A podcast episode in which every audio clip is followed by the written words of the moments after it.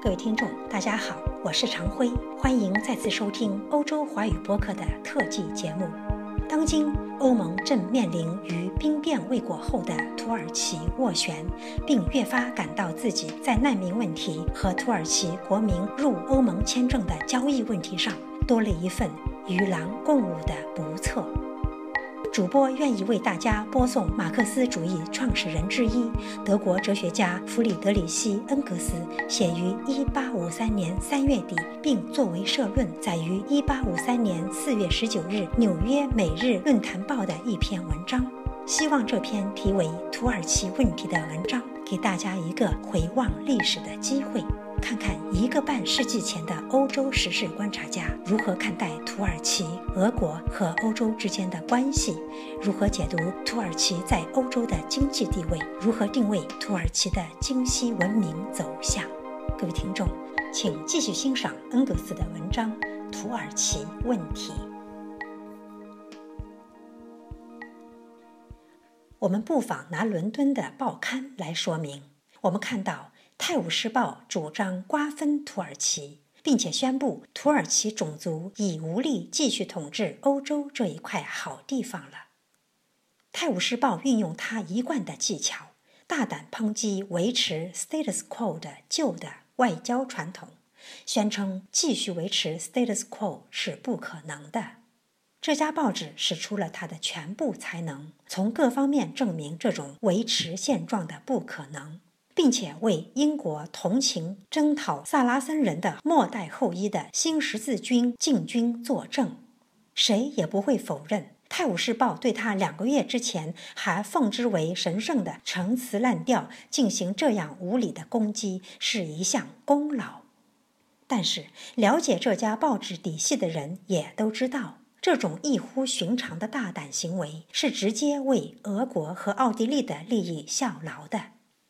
泰晤士报》提出的关于完全不可能维持土耳其现状的正确假设，只是为了事前做好酝酿，让英国公众和全世界老老实实的迎接彼得大帝遗嘱中最重要的一点，那就是夺取博斯普鲁斯海峡完全成为事实的那一天到来。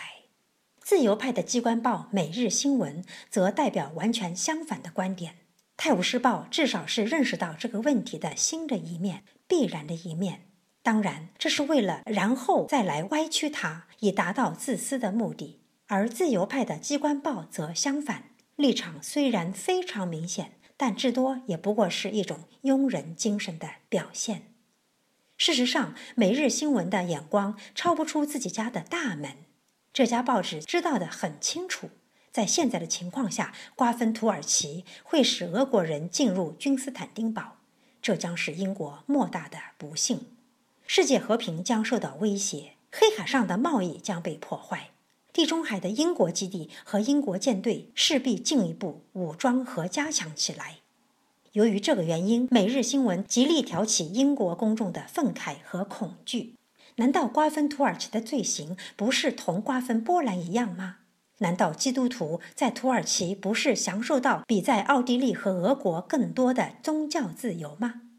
难道土耳其政府不是温和的慈父般的政府，允许各民族、各宗教和各地方自治机构自己治理自己的事务吗？难道土耳其比起奥地利和俄国来不是天堂吗？难道生命和财产在那里没有保障吗？英国同土耳其的贸易不是比英国同俄国和奥地利的贸易加在一起还多吗？难道这个贸易不是在逐年增长吗？往下就是一片赞美声，因为《每日新闻》向来就是善于唱赞美诗的，颂扬土耳其、土耳其人和土耳其的一切，弄得这家报纸的大多数读者都莫名其妙。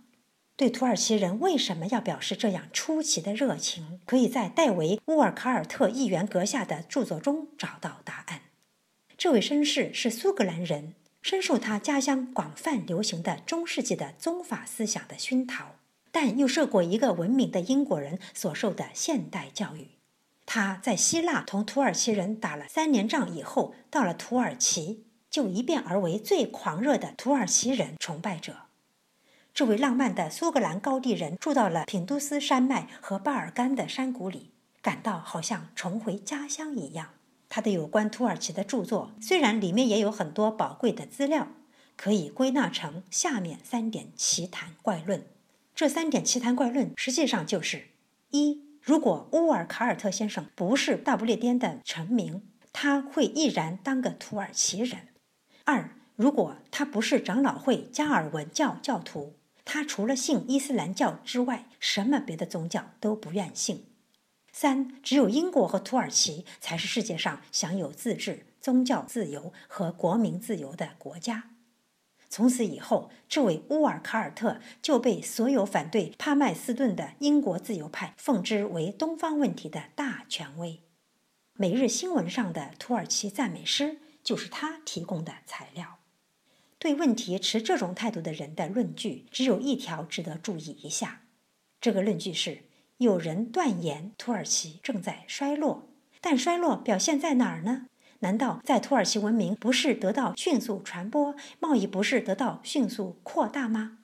在你们只看到衰落，别的就什么也看不到的地方，我们的统计学家却证明那里只有进步。但是如果把黑海蒸蒸日上的贸易通通记在土耳其的功劳簿上，那就大错特错了。而在上述情况下，人们正是这样做的，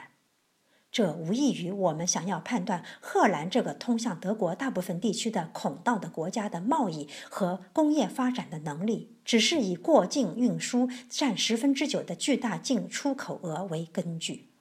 如果这样看荷兰，任何一个统计学家都会马上承认这是一个拙劣的骗局。而所有英国的自由派报刊，包括学术刊物、经济学家在内，却企图硬要轻信的公众这样来看土耳其。其次，谁在土耳其进行贸易呢？无论如何，不是土耳其人。当他们还处于原始的游牧状态时，他们进行贸易的方式只是抢劫商队。现在，他们稍许文明一点的时候，是任意强征各种各样的捐税。居住在大海港的希腊人、阿尔明尼亚人、斯拉夫人和西欧人掌握了全部贸易，而他们也没有任何理由应当感谢土耳其的贝伊和帕沙，让他们有从事贸易的可能。如果把所有土耳其人赶出欧洲，贸易也绝不会碰到什么灾难。至于谈到一般的文明进步，那么谁是欧洲土耳其的所有地区的这种文明进步的体现者呢？无论如何。不是土耳其人，因为他们为数不多，而且散居在全国各地。除了君斯坦丁堡和两三个不大的农业地区之外，恐怕说不出他们还有哪些定居的地点。各城市和各贸易地点的斯拉夫人和希腊的资产阶级，才是真正深入这个国家的任何一种文明的真正支柱。这部分居民越来越富，影响越来越大。而土耳其人则越来越被挤到后面。假如土耳其人不是垄断了民政、军政的官职，那么很快就会完全看不到土耳其人了。但是这种垄断在将来是不可能的，土耳其人将由强变弱，只能是进步道路上的绊脚石。事实总是事实，应当从土耳其人的压迫下解放出来。但是如果断言只有让俄国人或奥地利人取代土耳其人才能做到这一点，那仍然等于断言欧洲现在的政治状况将永恒地保持下去。可是谁敢坚持这种断言呢？